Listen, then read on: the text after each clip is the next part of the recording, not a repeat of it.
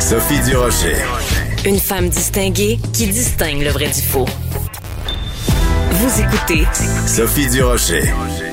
Il y a des gens au Canada anglais qui détestent tellement viscéralement la loi 21, la loi sur la laïcité de l'État, qu'ils sont même prêts à faire toutes les bassesses politiques, comme par exemple quand il y a un drame épouvantable qui se produit en Ontario, quand euh, un, un déséquilibré fonce dans une famille musulmane, ben, il y a des gens qui font de la récupération politique en faisant un lien entre cet épouvantable événement et la loi 21. On va parler de tout ça avec Jean-François Lisée, ancien chef euh, du Parti québécois, journaliste, auteur, commentateur, chroniqueur. Jean-François, ce qu'on entend et ce qu'on lit euh, depuis 24-48 heures euh, du côté du Canada anglais, ça dépasse l'entendement.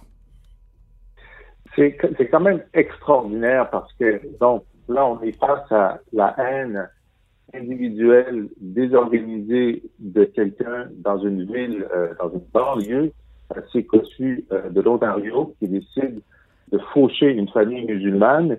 Euh, le, la police nous dit que cette personne n'a aucun lien avec un groupe organisé. on ne sait pas pourquoi. Il n'y a, a, pas d'antécédent judiciaire. Et la question qui est posée au premier ministre trois fois en point de presse hier, c'est qu'allez-vous faire contre une loi qui n'est pas euh, en vigueur en Ontario, mais qui est en vigueur au euh, qui est en vigueur au Québec? Et euh, là, le premier ministre essaie de patiner en disant que bon, on sait qu'il est contre la loi, mais est-ce que grâce au fait que ça fait un an qu'on a des masques, peut-être que les Québécois vont, vont au lieu de dire, écoutez, c'est pas la question là qui vient de se passer, c'est en Ontario. La loi 21, on peut être pour, on peut être contre.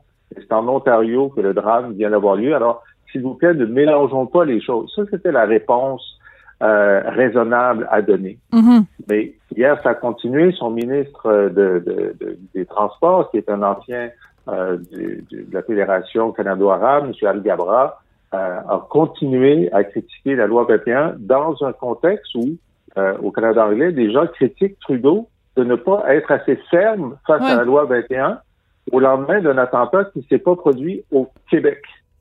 Alors, hier, euh, on a eu un petit échange euh, sur, sur Twitter sur ces questions-là, et moi, j'ai simplement indiqué que si on veut regarder le nombre de crimes haineux au Canada, d'abord, les trois villes au Canada les crimes haineux sont les plus importants sont en Ontario, et qu'il y a plus, et la ville canadienne où il y a le moins de crimes haineux, c'est-à-dire zéro, c'est Saguenay. C'est Saguenay. Hmm. Alors, euh, et que très intéressant. si on prend les trois grandes euh, métropoles canadiennes, euh, Vancouver, Montréal et Toronto, ben, c'est assez simple parce que je vais trouver ça tout de suite. alors, à Vancouver, par 100 000 habitants, il y en a 8,2. À Toronto, 7,2 et à Montréal, 5,4.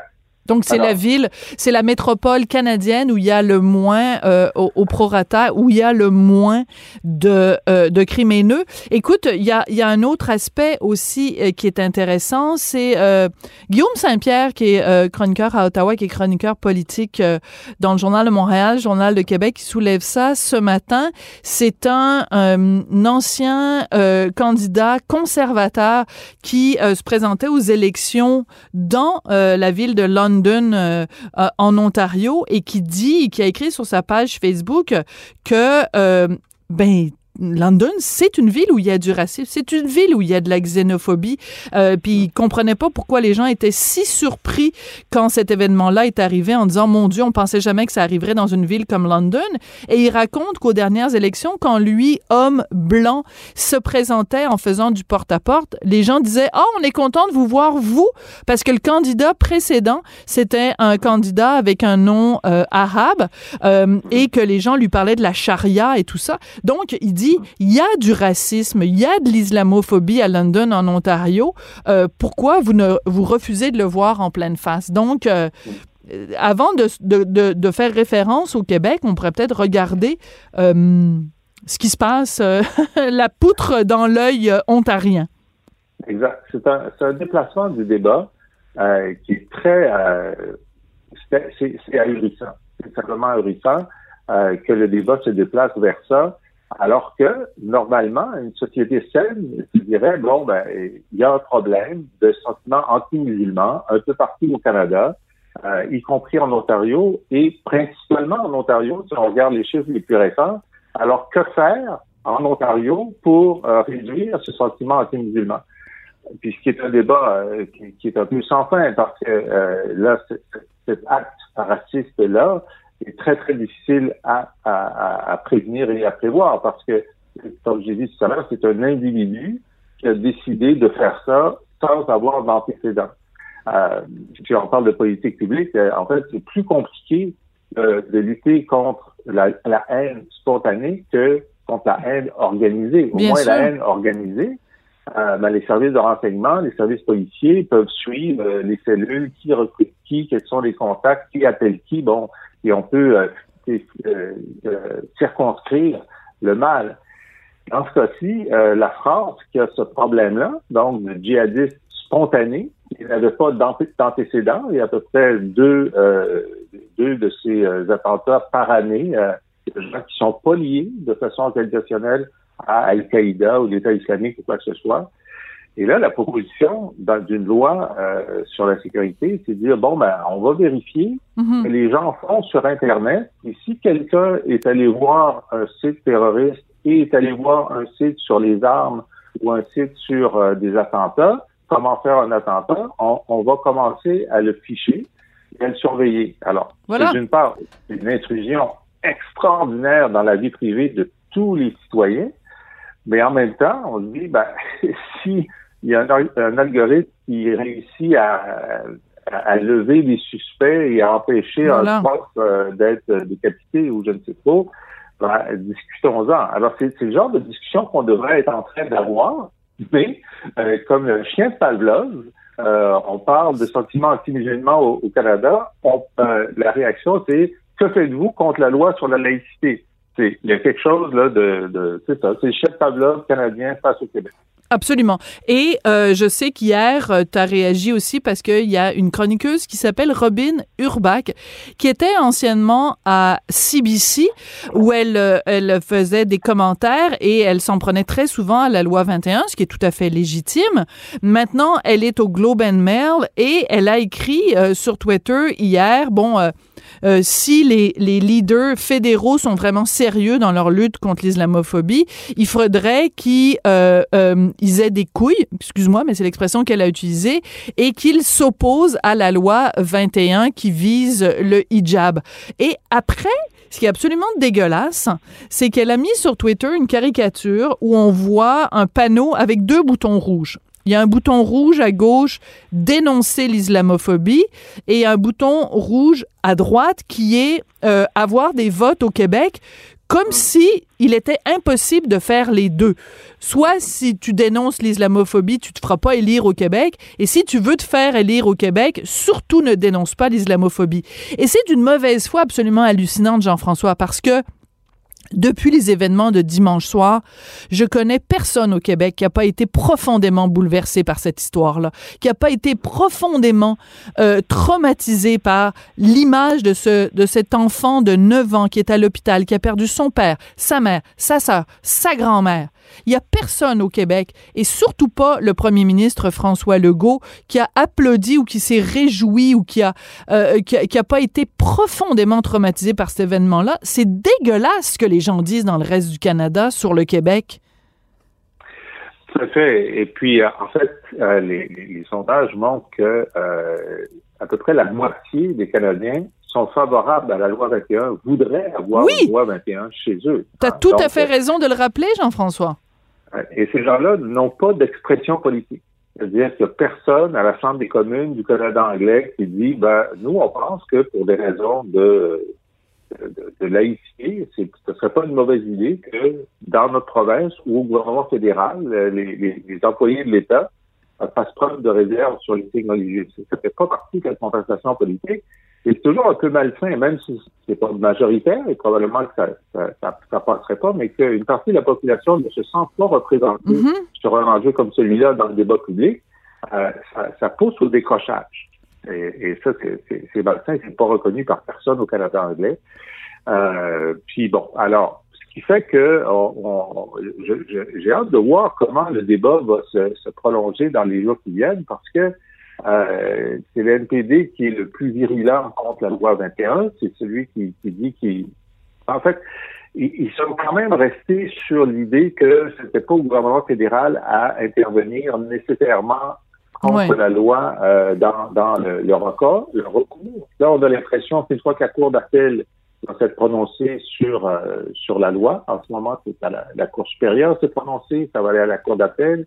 Le gouvernement fédéral va probablement intervenir au moment où ça va arriver à la Cour suprême. Ça va être le moment où ça va être fait. Euh, et là, tout ce débat-là qu'on a en ce moment va vraiment euh, repartir mm-hmm. au moment où on aura un jugement de la Cour suprême. Et comment la Cour va réagir, c'est très, très difficile à dire.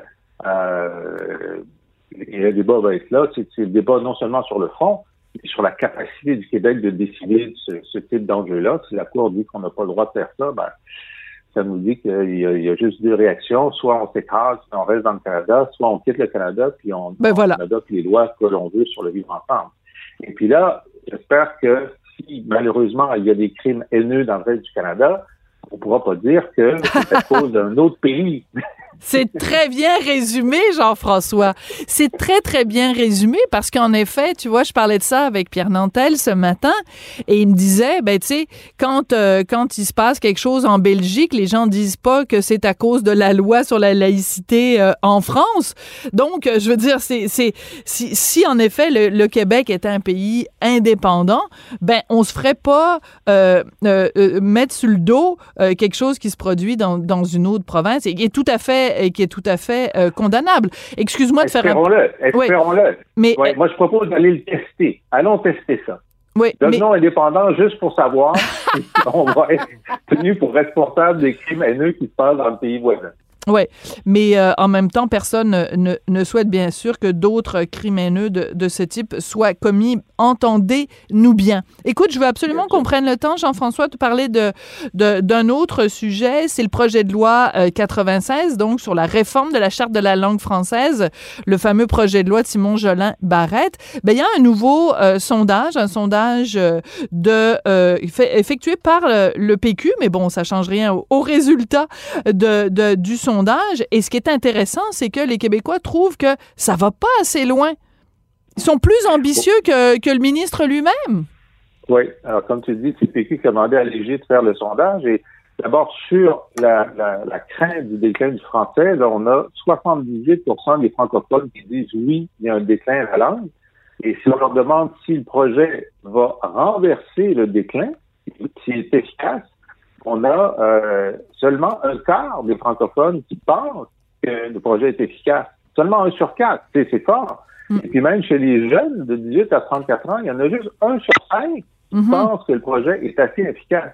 Alors là, euh, ça pose un énorme problème parce que euh, le, projet a été accepté positivement par QS, par les libéraux, mais dénoncé par le PQ et on pouvait penser qu'il y avait un genre de, euh, de consensus autour euh, du projet. La réponse est non.